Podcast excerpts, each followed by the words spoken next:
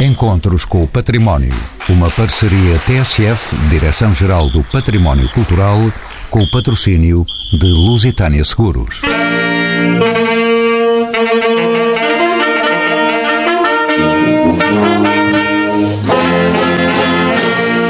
Toda a ilha trama, mas pelos melhores motivos.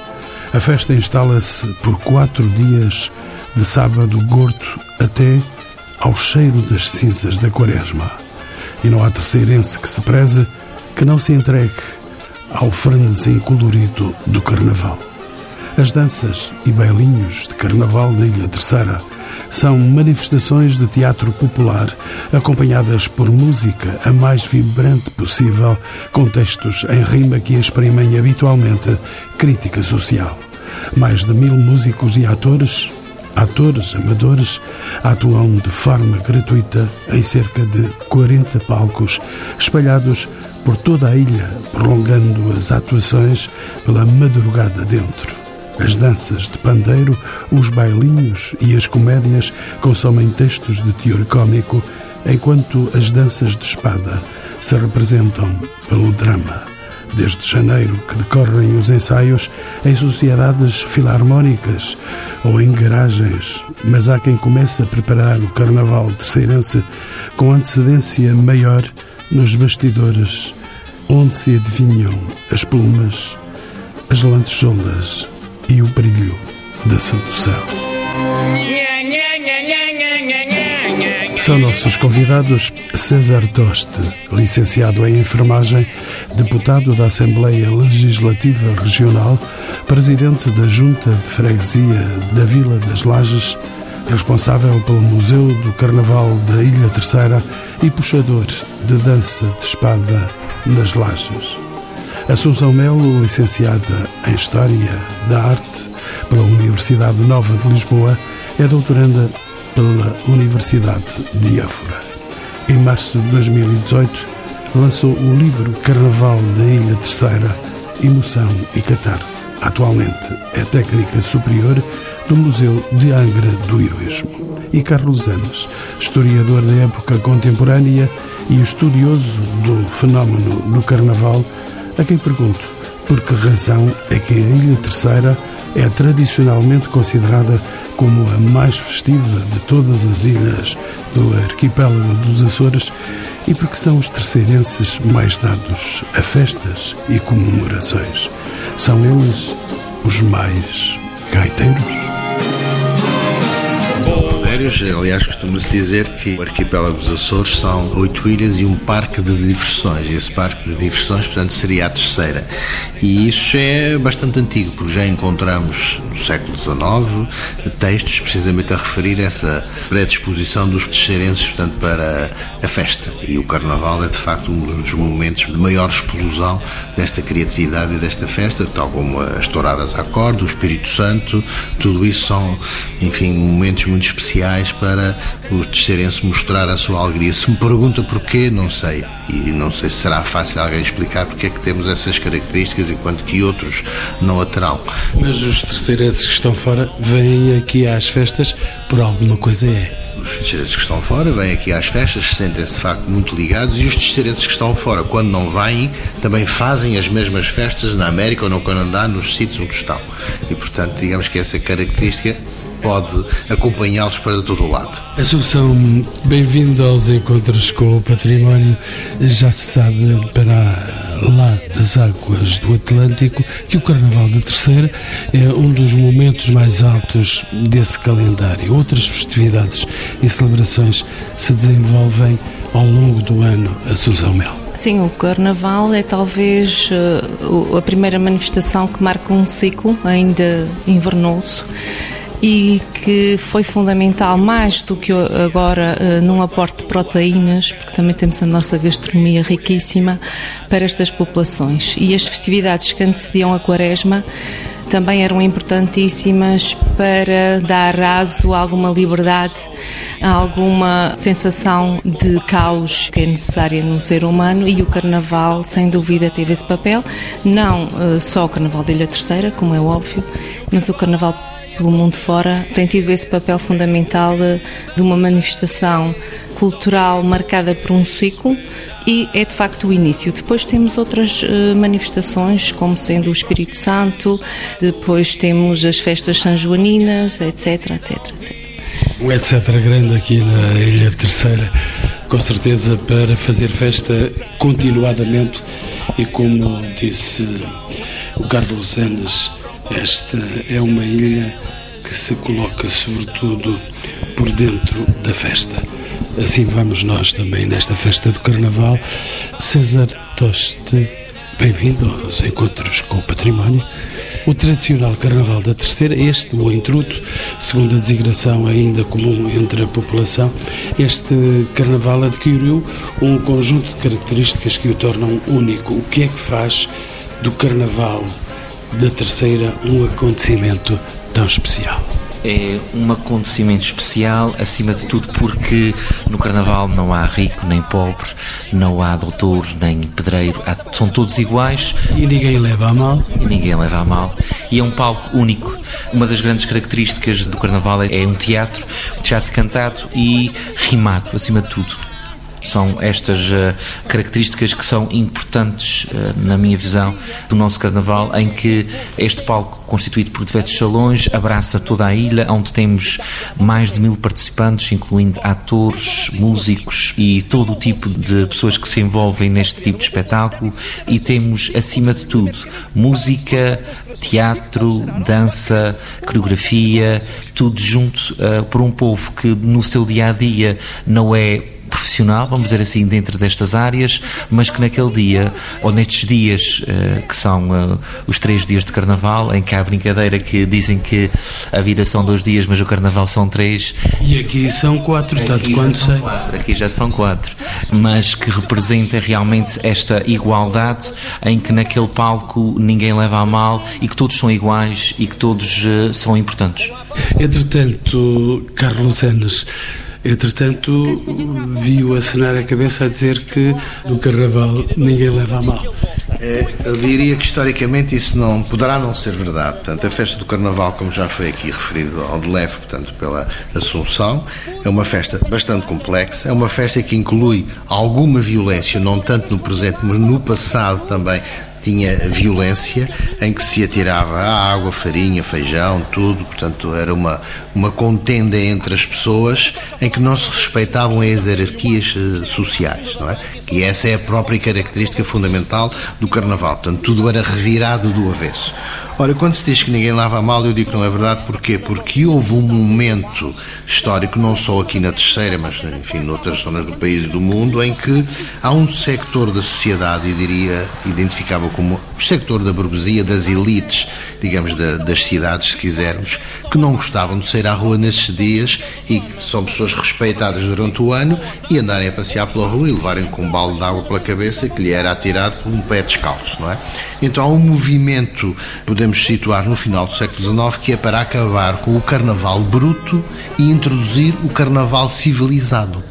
É por isso é que nós temos as batalhas de flores e outros tipos de manifestações que são mais apropriado não são a festa em si com a violência que podíamos eh, conhecer, mas uma festa em que o povo era espectador, então via passar, digamos, a, a Batalha de Flores, ia a outros espetáculos em recintos fechados onde essa violência não existia. Portanto, isto é para dizer que, de facto, durante algum tempo, durante muito tempo, havia pessoas que não admitiam determinadas brincadeiras do Carnaval e que levavam a mal, digamos, esse tipo de brincadeiras. Com tantas tarefas, César Toste, deputado responsável do museu, e a sua sorte é não ser Carlos, porque teria ainda mais tarefas.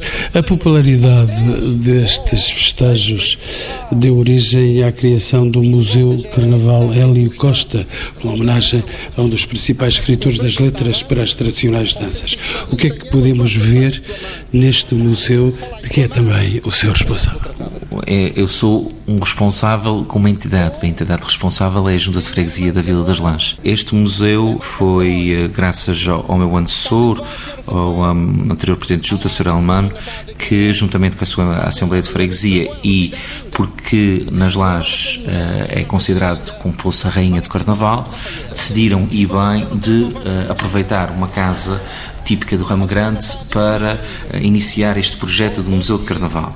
É um projeto que tem se desenvolvido ao longo, ao longo dos anos e que neste momento está em, em requalificação com o auxílio da Grater, da Direção Regional da Cultura e que pretende-se que ele conte uh, um bocadinho de como é a história do Carnaval, ou seja, de toda a preparação envolvente, e depois que as pessoas percebam como é que o Carnaval se desenvolve. Portanto, o, o embrião de, um, de uma dança de Carnaval, desde quando nós somos convidados para participar de uma dança, vai desde a moda, a escrita, a dança, estas artes que se envolvem para quando chegam os dias de carnaval sair um projeto, seja uma dança de dia, seja um bailinho, seja uma dança de pandeiro, seja uma comédia, para depois apresentarmos uh, às pessoas como é que o, o, carnaval se desenvolve. Para além disso, temos uma referência uh, ao carnaval da diáspora que o senhor Carlos Antes referiu muito bem, que em que Teixeirense, não conseguindo conter dentro do, de si esta alegria, já desenvolveu em outras partes do mundo, nomeadamente no Canadá e na América, os próprios bailinhos, os próprios danças de pandeiro e dança de espada, e vamos também ver um bocadinho como é que o carnaval se aproxima dos outros carnavais do mundo. E nós vamos ver como é que é esse bailinho, porque há de tocar e cantar já a seguir. Susana Goulart Costa é a diretora regional da cultura aqui nos Açores. Como outros carnavais pela Europa, o carnaval aqui da Terceira tem também esse lado desregrato e libertário, até de que falou já a Assunção Melo. Existe algum tipo de afinidade entre por exemplo, os caretos de trás dos montes e os puxadores da terceira. Eu sei que os puxadores puxam aqui nesta ilha. É verdade, puxam, mas na realidade não é possível fazer essa ligação genética, digamos assim, entre manifestações de cultural em várias áreas do continente, como trás os montes e aqui nos Açores. Eh, de uma forma geral, aquilo que se tenta justificar para dar aquela singularidade ao, ao Carnaval dos Açores tem a ver com um pouco na linha daquilo que o César Toste disse quando caracteriza caracterizou o Carnaval terceirense como um teatro cantado e animado, eh, uma raiz que poderá remontar aos atos de Gil Vicente do século XVI ou alguma linha de festas anteriores. E, portanto, essa ligação ao teatro eh, quinhentista eventualmente poderá ser uma questão interessante. Mas também, eh, e complementando um pouco aquilo que o Carlos já nos tinha referido há pouco, também não deixa de ser interessante e não sendo com base em nenhum conhecimento nem em nenhum estudo científico, mas é uma proposta de entendimento que podemos aqui partilhar com com, com os ouvintes, que é o facto de a terceira, ao contrário das outras ilhas, tem dois ingredientes genéticos distintos no século XVI. Um foi o povoamento pelos flamengos e outro depois os 60 anos em que os espanhóis cá tiveram. Ou seja, eu, eu olhando para trás e vendo o povoamento dos flamengos e a, a dominante espanhola, que são dois ingredientes que não são uh, replicados em nenhuma das outras ilhas dos Açores. E, quiçá, entre os altos vincentinos, espanhóis e flamengos, não dê este bolo com estes ingredientes bastante diversificados. E Ilha Terceira, que foi capital também do país Portugal. Exatamente, em dois momentos, no século XVII e depois no século XIX, e tem eh, esse heroísmo e essa vitória que as duas cidades, a de Angra e da Praia, eh, lideram nas suas toponímias. Carlos Enas é um estudioso e um historiador do fenómeno do carnaval. As danças de espada são uma das particularidades deste intrudo, com uma encenação complexa, acompanhadas por músicos ou tocadores e comandadas pelo tal puxador em que é em que é que consistem estas danças? Esta dança de espada, pelo que se conhece, será, portanto, talvez a, a modalidade mais antiga, porque depois há a chamada dança de pandeiro e depois, mais recentemente, surgiram os bailinhos. Antes destas danças com um texto a contar uma história que tem um enredo, as que nós conhecemos eram essencialmente danças coreografadas, ou seja, havia grupos que dançavam e andavam, portanto, em vários locais, eh, apresentando portanto, as suas coreografias, mas não tinham um enredo muito concreto. Podia haver uma quadra ou outra solta, mas é apenas isso. E elas dançavam, por exemplo, nos intervalos das touradas de praça. Quando começaram a introduzir o enredo nas danças do, do carnaval, elas passam, deixam logicamente de estar nas touradas de praça e passam a ter o seu espaço concreto para a sua atuação e têm, portanto, no, na altura do carnaval, um momento propício para se exibirem. Por aquilo que nós conhecemos, os enredos poderão ter surgido nos finais do século XIX. Não só aqui na Terceira, como também há bocadinho estamos a falar de Trás-os-Montes. Trás-os-Montes tem também danças iguais às nossas, o Minho tem danças iguais às nossas, as outras ilhas todas dos Açores tinham danças como as nossas, só que foram deixando, enfim, eh, de as fazer e nós continuamos a fazer. É? Há uma outra curiosidade que precisa ser estudada, é que também o samba brasileiro começa a introduzir o seu enredo precisamente numa altura em que começam a surgir os enredos das danças de carnaval aqui. Ora, como há no Minho, em Trás-os-Montes e na Terceira, uma forte ligação da imigração para o Brasil, o que não está ainda estudado, portanto, é este tipo de intercâmbio entre o Brasil e Portugal neste capítulo, portanto, das danças. Porque nós, muitas das nossas danças que temos mais antigas, fala-se muito de brasileiros.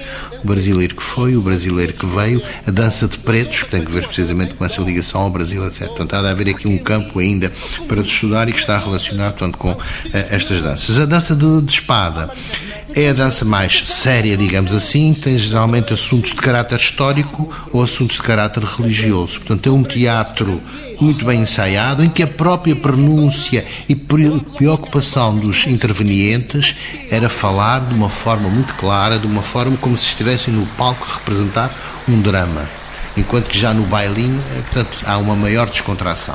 Pelo nome danças de espada, não são danças agressivas? Não, é dança de espada porque o puxador, que é o homem que orienta, digamos, toda a dança, que faz a abertura, que apresenta o enredo e depois faz o encerramento, o instrumento que ele utiliza na mão é uma espada.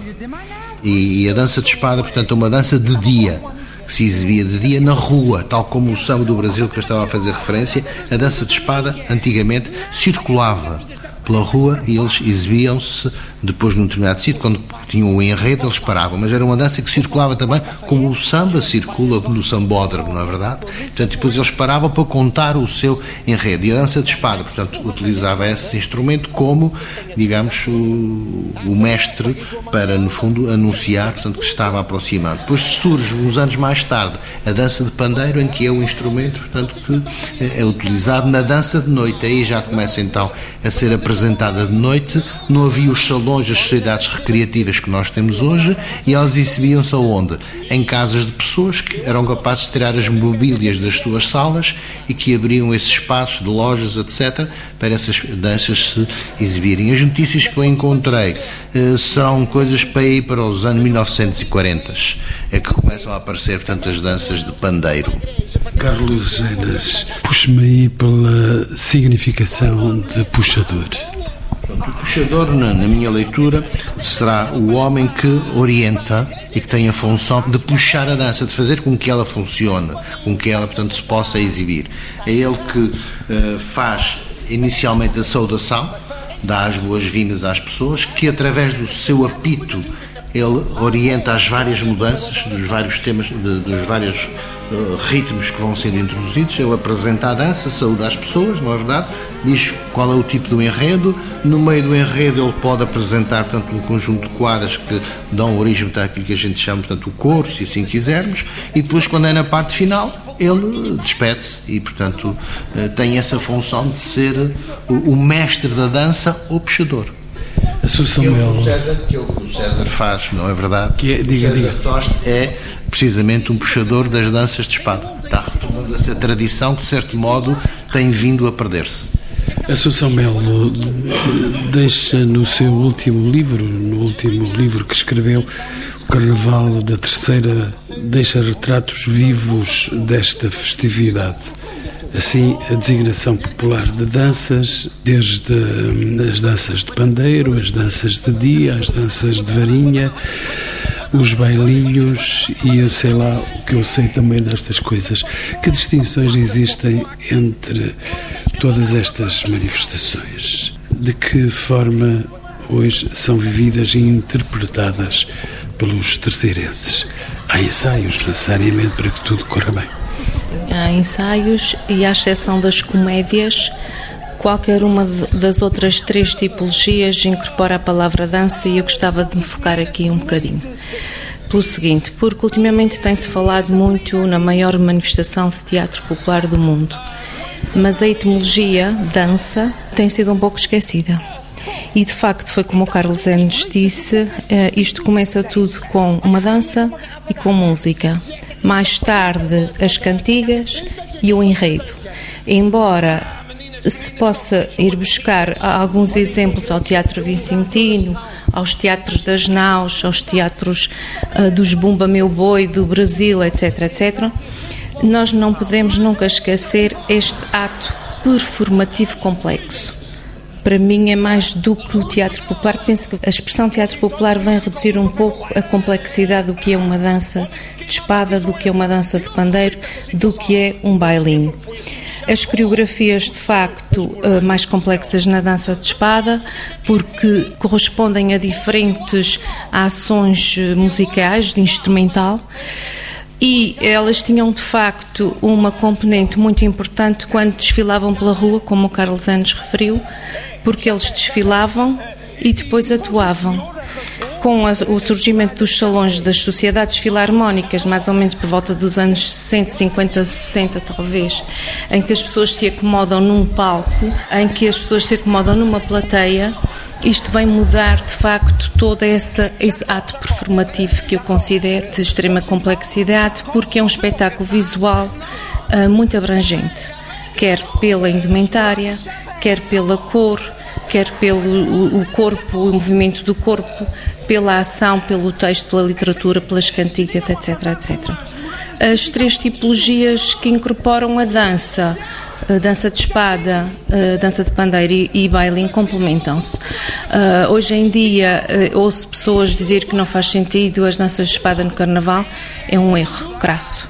O carnaval faz sentido porque tem a dança de espada e a dança de espada faz parte da tragédia, tal como a comédia, e isto fazia parte do teatro grego. Portanto, a comédia e a tragédia têm uma raiz grega e nenhuma vive sem a outra. Quando se ouve alguém dizer ah, a dança de espada deveria ter uma atuação na Páscoa, errado. Complementa-se, que a comédia complementa-se a, a tragédia, porque depois de uma dança de espada, uma comédia tem muito mais graça e vice-versa. Ou depois de várias comédias, uma dança de espada também vem aqui equilibrar e, e não perdemos de facto a razão de ser, nem a etimologia da palavra dança. O que é importantíssimo dar a conhecer às pessoas estas razões para não denegrirem tanto a imagem da dança de espada como há alguns anos foi aconteceu. As danças de espada são queridas por muita gente e são rejeitadas também por muita gente. Há essa contradição. Ah, exato. Eu sou uma pessoa que, eh, para mim, o carnaval não faz sentido se não vir pelo menos uma dança de espada. Uma espadazinha. Sim, eu tenho que ter aquela tragédia para me equilibrar. Uh, sou defensora. De, em 2015, por exemplo, quando comecei aqui o estudo, não houve danças de, de espada. E isso acho que foi lamentável. Uh, se bem que depois foi retomando muito aqui à conta do, do César uh, Toste e de outras freguesias que também têm, porque não é fácil montar uma dança de espada, é mais difícil, mas uh, é, é imprescindível que elas aconteçam tal como acontecem as danças de pandeiro e tal como acontecem os bailinhos e eventualmente as comédias. Carlos Anes ia a dizer? Ia a dizer que a dança de espada teve certo modo aqui uma, uma contestação, porquê? Porque a dança de espada conta uma história, ou uma história de caráter uh, religioso ou propriamente, muitas vezes, portanto, de caráter histórico. E geralmente ela tinha uma duração longa, mas estas danças eram feitas para uma época em que a vida corria devagar. Ou seja, se eu em 1930 vou assistir a uma dança de espada e estou uma hora e tal a ver a dança, eu sinto-me bem. Agora, nos dias de hoje, uma dança já com mais de meia hora, as pessoas começam a ficar cansadas porque os bailinhos são mais curtos e a dança de pandeiro também é mais curta, não é? E portanto, eh, essa foi um dos motivos porque de certo modo se foi criticando a dança de espada, de tal modo que elas hoje, mesmo contando uma história religiosa, não sei o que mais, procuraram encurtar o enredo.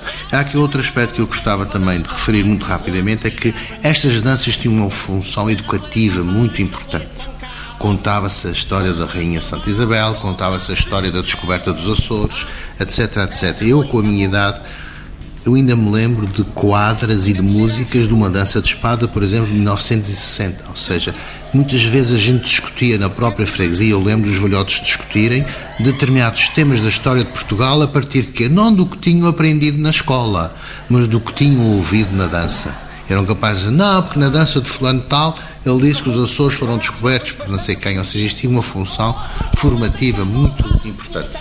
Lembra-se também para dizer agora, recorda-se? Sim, é, por exemplo, quer que eu vá agora uh, recitar uma das quadras, por exemplo, era do Infanto Henrique, sempre lutou pela querida nação, foi em Sagres que fundou a Escola de Navegação, exemplo. Isto é uma dança de 1960. E, e dos Açores? Sim, é, portanto, era, é, esta era a dança da descoberta dos Açores, porque falava-se do infante do Henrique e da descoberta dos Açores. E depois metia pelo meio o, outros personagens, portanto, com quadros, e a música estaria presente. E se eu falar com pessoas, portanto, de uma determinada geração, eles lembram-se disto. Aliás, não sei, eu vou contar o episódio, se não quiser depois passar, não passe. Uh, há uns anos nós viemos aqui. Aliás, tudo que tudo que acontece, tudo que passa, passa na TSF, portanto não deixará de passar. Mas é só para lhe dizer, há uns anos eh, viemos aqui fazer uma formação uh, integrada no, nas comemorações dos descobrimentos portugueses. E o professor Luís Albuquerque dizia que não havia a escola de Sagres. Portanto, era uma teoria que ele tinha, que a escola de Sagres tinha sido uma invenção, etc, etc. E nós estávamos num jantar e ele a falar disso e disse ao professor, vamos à Vila Nova e o senhor vai fazer uma palestra e vai falar nisso eu tenho a certeza que do meio da plateia haverá alguém que se levante e diz: Não, senhor, na dança do Fortunato dizia lá que havia uma escola em Sagres. Portanto, a autoridade do professor Albuquerque faria, ficaria completamente posta de parte perante a autoridade do Fortunato, que, tinha, que era o autor do enredo, não é? Que tinha escrito que havia uma escola, portanto, em Sagres. Ou seja, isto tinha um peso fundamental na formação das pessoas. Susana Goulart Costa, que é diretora regional, mais do que danças, estamos em presença de uma espécie de quadro teatral onde a coreografia se alia à música e à representação de temas de caráter histórico, do cotidiano ou de caráter satírico. De onde é que vem de facto este registro com um certo sabor e vagamente medieval? São manifestações muito ricas e, de facto, esta conciliação feliz entre o teatro, a música, a aclamação, o enredo, tudo isto que hoje temos, vem de facto desta mistura que é extremamente rica e que nos Açores tem uma determinada característica. Nós também temos algumas outras manifestações do Carnaval que são singulares nos Açores, que é o caso das quatro quintas-feiras antes do Carnaval, o dia das amigas, dos amigos, das comadres e dos compadres, que portanto preparam, digamos assim, são a preparação do espírito e do corpo para a festa carnavalesca que se uh, apropria. E de facto isto é extremamente interessante perceber como é que há esta amálgama que, uh, havendo algumas, como disse também o Carlos Genes, algumas manifestações uh, similares na Europa e, e fora da Europa, aqui nos Açores têm características que são de facto singulares. E isso é algo que de facto, como o estudo da Assunção refere, que, que merece ser preservado. E, e, por isso mesmo aqui nos Açores estamos já na fase final do processo de inventariação do Carnaval da Terceira como património cultural uh, e material, que é, uh, acima de tudo, naturalmente não preocupados com a vivacidade, porque ele mantém-se claramente ativo, mas para uma questão de dinamização e de divulgação deste, que é apenas uma manifestação, entre outras, para festejar o Carnaval, mas é a nossa manifestação e, portanto, tem este cariz identitário que nós temos o gosto, para além do dever, temos o gosto de, de proteger e de divulgar. César Toste, não será o presidente Carlos César, mas peço desculpa aos ouvintes, César Toste estes nomes não são muito vulgares. É o presidente de junta da Vila das Lajes, onde estes festejos, tanto quanto sei, estes festejos de carnaval são bem expressivos. Em contraste com a contenção demonstrada na encenação destas danças, as roupas usadas pelos dançarinos e, em particular, pelo mestre, são tecidos de seda, veludo ou damasco com adornos de plumas e lantejoulas. Estes tecidos evidenciam uma exuberância notável nestas festas de carnaval. Qual é a origem destes trajes? Como o Sr. Carlos Anos eh, disse, e muito bem, eu tenho a experiência na pele porque realmente já vesti um destes trajes, ou tenho vários destes trajes lá em casa. Que... Ele é puxador também, não é? é? Eu acho que todos nós somos puxadores eh, da nossa vida e, e em certa parte todas as pessoas que saem no Carnaval acabam por ser puxadores de uma certa forma ou de outra. Uh, se calhar antigamente não era, uh, por exemplo, nos bailinhos, não era se calhar o puxador na dança de pandeira, era mais o ratão.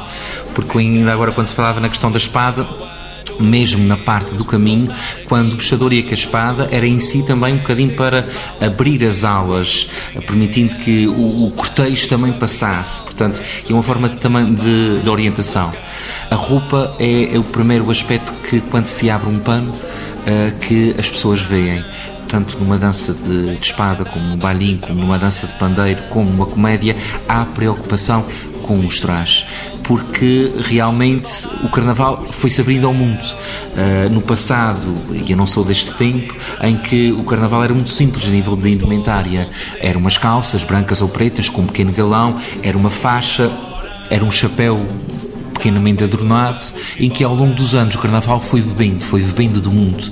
Eu, eu sou de uma vila, de uma comunidade que bebeu muito da base, dos americanos, todas estas vivências. Portanto, neste momento, podemos dizer que a roupa de Carnaval quase que espelha alta costura mundial. Portanto, eh, quando nós apresentamos neste momento o Carnaval da Ilha Terceira, apresentamos um Carnaval digno do mundo. Carlos Enes, uma questão para a sua condição de historiador do fenómeno dos carnavais. Como sabe, são ainda escassos os estudos históricos e antropológicos sobre este carnaval tão especial, mas muitos autores apontam para a semelhança com a estrutura dos autos medievais de Gil Vicente e que já aqui a Susana Goulart Costa eh, fez referência quando ela interveio pela primeira vez. Existe realmente este parentesco? O que é que sabemos sobre a origem desta manifestação cultural?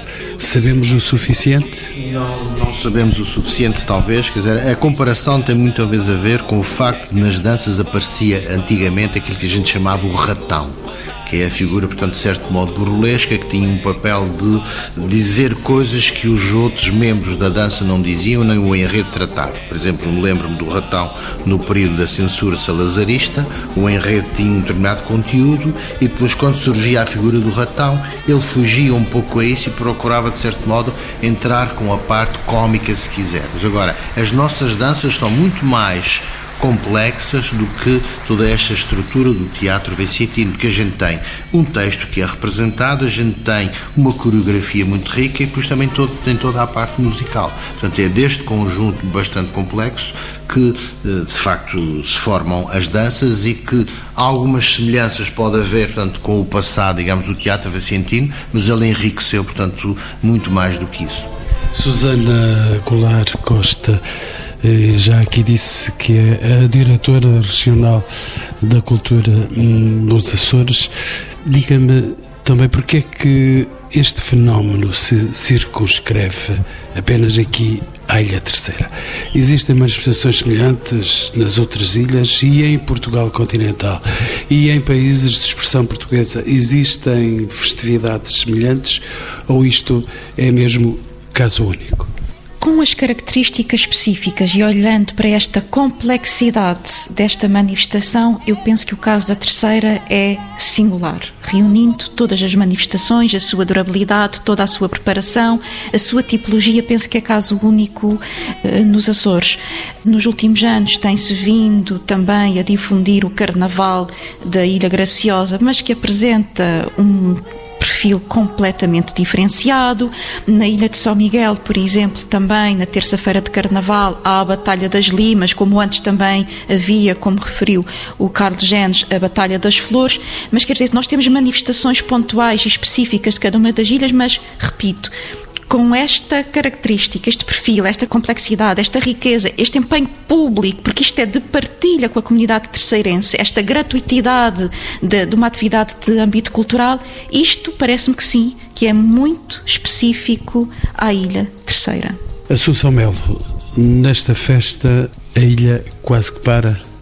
Já dissemos que de três dias já vai em quatro, qualquer dia temos uma semana inteira de festas entre a gente mais nova, há presenças nestas festas ou as redes sociais não lhes levam a dianteira? Por enquanto, acho que ainda não levam a dianteira. Eu uh, falo com conhecimento de causa que tenho um sobrinho que aprendeu a tocar violão para sair numa dança. E, além de um grande elemento pedagógico, como o Carlos disse, o Carnaval ainda tem um fator de integração social importantíssimo. Um adolescente, um jovem que sai numa dança de Carnaval, está integrado na comunidade. E essa integração, quer sair no meu bailinho, aquela pergunta, quer sair no meu bailinho, isto é uma honra, é uma honra. Portanto, não há rede social ainda que tire essa honra de, de participar num grupo. Além do mais, eu gostaria também de frisar que se no passado o Carnaval teve uh, esse fator de pedagogia, integração social, etc., hoje em dia esse papel torna-se ainda mais importante porque tem surgido cada vez mais bailinhos. E desde os idosos, desde o carnaval com os idosos, que começa semanas antes, até ao carnaval das crianças, que também já têm os seus bailinhos, ou crianças que saem bailinhos de adultos, portanto, nós vemos todas as faixas etárias eh, presentes. Pois que teríamos muitos mais bailinhos a fazer, mas uh, o tempo esveiu-se. E duas últimas questões apenas para os meus uh, quatro carnavalescos convidados. Começo por si, César Toste, com todas as mexidas nestas uh, festas elas não poderão ser afetadas na sua originalidade? Sim, infelizmente a abertura ao mundo traz coisas muito boas, mas também traz coisas muito más. E que uma das coisas que neste momento o Carnaval em si, e eu não posso dizer que faço julgamento, mas é uma das preocupações que muitos dos meus colegas que participam em bailinhos e, e outras manifestações deste tipo de Carnaval, que é o fato de não se estar a respeitar a rima. Ou seja, o nosso Carnaval tem por tradição o assunto ser rimado. E muitos dos nossos colegas optam por uh, fazer um, um, assunto à base de anedotas, ou seja, isto tira totalmente o que é a nossa gênese, uh, totalmente do Carnaval. Outro aspecto que também nos preocupa, sabendo que é uma espada de dois gumes, que é o fato do nosso carnaval ser transmitido em direto. Ou seja, neste momento as pessoas estão acomodadas em casa e uh, o carnaval sendo transmitido em direto proporciona também que as pessoas não vão aos salões. Quem gosta, vai e participa e sai de casa, mas quem não tem tanta apetência pode uh, facilmente, aí vou ficar nesse sofá porque ao mesmo tempo que a pessoa que está a ver na sociedade, eu também estou a ver em casa. É totalmente diferente. O calor humano, a realidade do espetáculo, totalmente diferente. Mas isto prejudica. Sabemos que Carnaval em Direito é muito importante para os nossos imigrantes, muito importante para as pessoas que não têm forma de sair de casa, mas também é um ponto que deve ser observado. Como também outro tipo de manifestações que se faça durante aquela altura. Por acaso sou um grande crítico daquilo que neste momento está a acontecer há dois ou três anos, que é colocar a festa nos dias de Carnaval na Rua de São João, em que a festa é das instituições. As instituições, mesmo que as pessoas não gostam de ver danças, as pessoas percorrem e, e, aquele acontecimento que é correr danças, correr danças e ir pelos salões. E naquela altura, a, a, grande fonte de rendimento dos salões é realmente o que se faz durante aquela altura. E se já tivermos público que se, será afastado, principalmente os nossos jovens, dificilmente também isso vai prejudicando devagarinho e vai criando mostras do nosso carnaval. Carlos Enes, o historiador de carnavais, que nos diz a estragação que estas festas podem sofrer? Estragação? É, o carnaval sempre foi evoluindo ao longo dos tempos. Eu, quando na minha juventude, em 1960, por exemplo, andava aqui por Angra, eu nunca imaginei que fosse possível haver carnaval sem haver bailes nas sociedades recreativas, bailes onde a gente dançava até às tantas da madrugada. Não haver, portanto, um carnaval sem a tourada dos estudantes, não haver um carnaval sem a matiné regina, ou seja, tudo isso foram coisas que foram desaparecendo nos nossos dias. Portanto, o carnaval está em mudança constante. Quando o César diz que eh, se calhar não se devia colocar na Rua de São João, portanto, um espaço para os jovens, etc., eu acho que tem que haver espaços para todos os gostos. Uns gostam de danças, vão a danças. Outros gostam disto, vão aqui. Portanto, há que haver a liberdade para toda a gente se divertir da forma em que mais gosta. E, portanto, não me parece que uh, a gente tenha que sofrer, digamos, a ditadura, entre aspas, das danças de carnaval. Portanto, estamos a falar, por exemplo, de danças de carnaval. A dança de carnaval, como fenómeno urbano, é recente. Nos anos 60, as danças só eram apreciadas nas freguesias rurais. Portanto, só começam a chegar e a ser apreciadas pelos angrenses há muito pouco tempo. Portanto, isto é um fenómeno que hoje está na moda, mas que se calhar daqui a dias os angrenses cansam-se de ir ver bailinhos e vão se calhar novamente retomar as danças e os mascarados, os bandos, etc. O carnaval está em evolução constante e a gente tem que aceitar e acompanhar, portanto, essa mudança. Associação Crista, a Associação Melo, peço desculpa pelo carnaval, também ninguém leva a mal, apesar das observações do Carlos Anas. O seu livro Emoções e Catarse, e estou a falar com a Assunção Melo, o seu livro Catarse no Carnaval da Terceira, Emoção e Catarse, um nome muito bonito, vai dar certamente um empurrão para esta causa. Gostaria que desse um empurrão para esta causa, mas o Carnaval de facto está a evoluir, está a evoluir.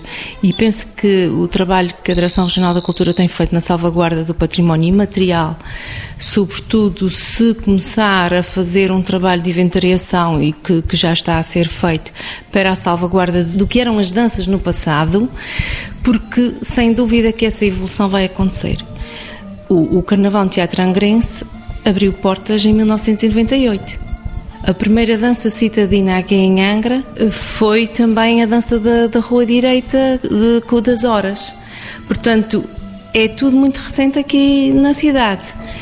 É natural que hajam mudanças. Agora, a salvaguarda do património material é fundamental para a preservação das nossas tradições. Há agora um, outros dois papões aí que nos chegam do Carnaval, que são os direitos de autor, que é uma questão também muito complexa, e também o turismo. Não sei como é que se dá a volta a essa questão. Eh, já pensei bastante sobre ela para que o carnaval não se torne uma espécie de folclore para o turista ou que se abram exceções de bilheteiras ou os seus sócios que pagam os bilhetes nas suas sociedades tenham que se levantar para o turista se sentar. Isto aqui há várias questões muito complexas também ainda a ser pensadas e que eu acho que não têm resposta mas eh, sem dúvida que ainda é uma tradição que, não, que penso não está em risco. Penso que 500 anos ou mais de 500 anos de existência devem dar oportunidade para discutirem essas questões e termino com uma última questão que vou colocar a Susana Goulart Costa, que é a diretora regional da Cultura dos Açores. Que futuro augura para o Carnaval da Terceira? Sou muito otimista em relação uh, à capacidade de rejuvenescimento do Carnaval. Eu compreendo as preocupações do César Toste e acho que são legítimas, mas também confesso que, na minha opinião, segundo mais o posicionamento do Carlos Gênesis no sentido de haver esta não cristalização, mas esta contínua atualização daquilo que existia. Falámos na questão dos trajes, falámos na questão dos bailinhos, na questão das musicalidades, ou seja, a sobrevivência do carnaval depende claramente da sua capacidade de rejuvenescimento, porque se nós o cristalizarmos, ele é capaz de entrar num estado de coma e que depois vai perdendo adeptos, vai perdendo vivacidade, vai perdendo usufruto popular. E, portanto, eu acho que a melhor maneira de nós protegermos o, o Carnaval, para além, naturalmente, como disse a, a Assunção, do inventar, registar as práticas mais antigas até às mais contemporâneas, é permitir-lhe, de facto, este dinamismo e esta autonomia, porque o Carnaval não é da Direção Regional da Cultura, o Carnaval não é do Governo Regional, o Carnaval não é das câmaras municipais o Carnaval não é das associações. O Carnaval é dos terceirenses e, portanto, à medida que os terceirenses vão tendo novos desafios, novas questões, novas aptidões, novos gostos, é natural que o Carnaval se vá adaptando e respondendo ao gosto dos terceirenses. E isto é que é o Carnaval. O Carnaval é popular. Porto Judeu é sol cintila. E é mar salgado que vive curado no coração da vila.